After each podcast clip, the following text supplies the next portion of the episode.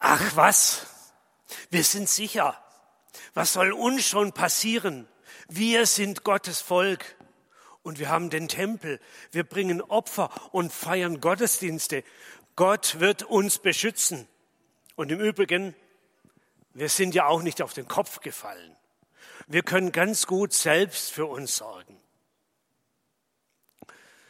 So oder so ähnlich könnten die Zuhörer von Jeremia reagiert haben, wenn Jeremia, dieser Prophet, dieser Bote Gottes, ihnen wieder mal den Spiegel vorgehalten hat, den Finger in die Wunde gelegt hat, sie hingewiesen hat auf ihre Schuld, ihre Gottlosigkeit, ihre Ungerechtigkeit und ihren Götzendienst. Und wenn er ihnen dann angekündigt hat, dass Gott sie nicht länger schützen wird, sondern die Eroberung und Vernichtung Jerusalems durch die Armeen der Babylonier zulassen wird. So war das damals so 600 Jahre vor Jesus. Wenn Jeremia diese Botschaften Gottes ausgerichtet hat, dann wurde er erstmal ausgelacht, nicht für ernst genommen und weggeschickt. Das wollte keiner hören. Die Jerusalemer Elite fühlte sich seltsam sicher, selbstsicher, obwohl es eine feindliche Übermacht vor ihren Toren gab. Sie lebten selbstgefällig und selbstzufrieden. Vielleicht könnt ihr euch so ungefähr diese Stimmung vorstellen, diese Stimmung der Selbstüberschätzung, in die hinein der Jeremia redet und Gottes Botschaft ausrichtet. So auch mit unserem Predigtext heute. Ich, der Herr, sage, sagt der Jeremia im Namen Gottes, ein Weiser soll nicht stolz sein auf seine Weisheit, der Starke nicht auf seine Stärke und ein Reicher nicht auf seinen Reichtum. Nein, Grund zum Stolz hat nur, wer mich erkennt und begreift, dass ich der Herr bin. Ich bin barmherzig und ich sorge auf der Erde für Recht und für Gerechtigkeit. Denn daran habe ich gefallen. Mein Wort gilt. Zwei Verse aus Jeremia 9, Vers 22 bis 23. Drei Gedanken zu diesen zwei Bibelversen. Nichts, der erste Gedanke, nichts gegen Weisheit, Stärke und Reichtum. Ich weiß nicht, wo ihr euch vorher eingeschätzt habt, wo ihr euren imaginären Punkt auf dieser Linie gemacht habt. Auf dieser Skala zwischen schwach und stark, weise und oberflächlich, arm und reich. Das hängt sicher von eurer Tagesform ab. Es hängt von eurem Selbstbild ab und von eurer aktuellen Situation. Das kriege ich also nicht raus, wo da eure Kreuzchen sind. Aber ich bin mir ziemlich sicher, dass ich genau weiß, wo eure Kreuzchen gewesen wäre, wenn ihr hättet sollen ankreuzen, was ihr besser findet. Stark ist doch eindeutig besser als schwach, oder? Reich ist doch irgendwie besser als arm. Und weise sein irgendwie auch besser wie so oberflächlich kurzsichtig. Also für mich ist es auf jeden Fall so und ich wette fast darum, dass es euch genauso geht. Ich glaube, dass der Jeremia mit diesem Text diese drei Eigenschaften gar nicht verteufeln wollte. An anderen Stellen der Bibel kommen die nämlich auch vor. Stärke, Weisheit, Reichtum, jeweils als Geschenke, die von Gott kommen, als ein Ausdruck von Gottes Segen dass ich zu einem Wohlstand komme, dass ich mal ein Auskommen habe, dass ich eine Klugheit entwickle, eine Weisheit entwickle und dass ich stark genug bin, um mein Leben zu bewältigen. Geschenk Gottes. Und ich glaube, wir dürfen dieses Geschenk Gottes annehmen.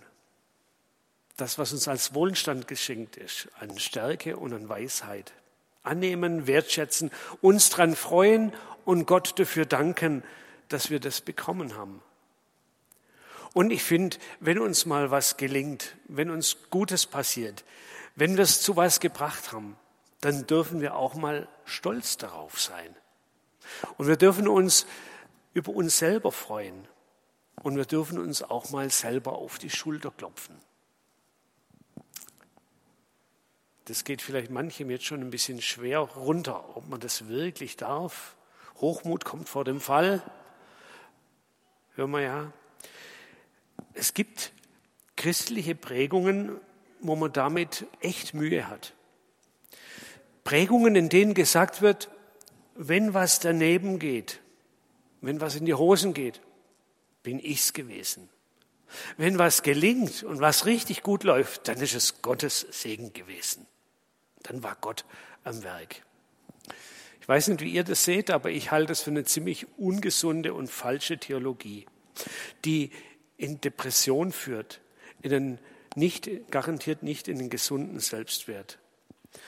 Gott hat doch gute Menschen sich ausgedacht. Er hat auch begabte Menschen geschaffen. Menschen, die ganz viel können und ganz viel hinbekommen. Und wir dürfen doch mit Recht in uns selber Gutes suchen, Begabungen suchen und entdecken und können Gott dafür dankbar sein, dass wir was können, dass uns manches gelingt. Ich wünsche uns alle so einen Blick, dass wir in, in der Selbstbetrachtung uns freuen können über das, was Gott uns gegeben hat und dann auch Danke sagen können. Zweite Überschrift. Die Dosis macht das Gift.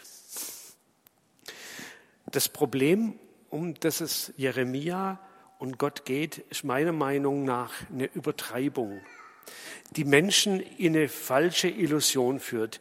In die Illusion nämlich, dass sie alles im Griff haben. In die Illusion des Alleskönnens und alles Dürfens. In die Illusion, alleine zurechtzukommen. Stolz auf die eigene Stärke, Weisheit und Reichtum ist was anderes wie Dankbarkeit für diese drei Dinge. Wenn der Bezug zu Gott verloren geht und ich das alles nur noch bei mir sehe und vielleicht auch noch übersteigert sehe, dann wird was schief. Wenn ich zum Beispiel meine, die Weisheit mit Löffeln gefressen zu haben und Experte für alles zu sein, dann werde ich vielleicht leicht unbelehrbar. Könnt ihr das mal einblenden? Wenn ich meine Kraft für endlos halte, dann laufe ich vielleicht Gefahr, mich für unbesiegbar, für unkaputtbar zu halten. Und wenn mein Reichtum zu groß wird, dann kann er mich fesseln, zum Gott werden, zu meinem Gott werden, mich luxusverliebt und süchtig nach mehr machen. Und wenn ich dann noch die letzte Skala von selbstkritisch bis selbstsicher angucke, dann wäre die Übertreibung dort die Selbstverliebtheit. Egoismus. Übrigens, bei dieser untersten Skala gibt es auch auf der anderen Seite eine Übertreibung. Aus einer selbstkritischen Haltung kann auch leicht eine Selbstverneinung werden. Und die ist genauso schädlich wie die Übertreibung zur Selbstverliebtheit. Übertreibungen sind ungesund und falsch, schaden mir und den Mitmenschen. Ich glaube, zu einem gesunden, ausgewogenen Selbstbewusstsein gehört ein Bewusstsein, ein Wissen um meine Stärken und Begabungen und auf der anderen Seite ein Bewusstsein über mein Nichtkönnen und meine Ergänzungsbedürftigkeit. Das ist dann ausgewogen und gesund. Die Dosis macht das Gift.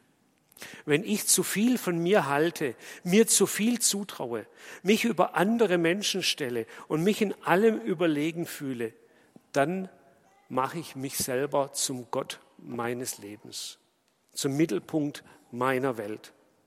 Und wenn ich selbst mein Gott bin, dann brauche ich auch keinen anderen Gott mehr.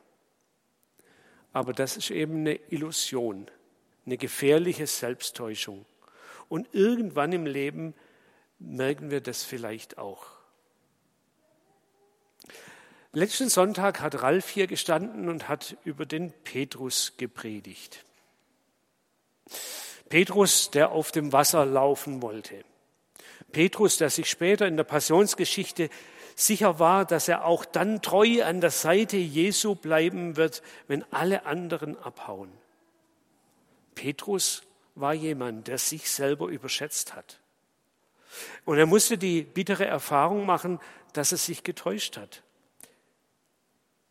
Und genau in diesem Zerbruch, den der erlebt hat, mehrfach in seinem Leben, hat er Gottes Erfahrungen gemacht. Er hat das erfahren von Jesu Liebe. Er hat Gottvertrauen gelernt. Er hat Glaube gelernt. Er hat gelernt, Jesus liebt mich nicht, weil ich alles so gut hinbekomme und so ein toller Mensch bin, sondern er liebt mich unabhängig von meiner Leistung, meinem Erfolg. Sogar in meinem Versagen bin ich angenommen. Wenn ich mir nicht mehr in die Augen sehen kann, dann ist da noch ein Gott, der mich mit liebenden Augen anschaut.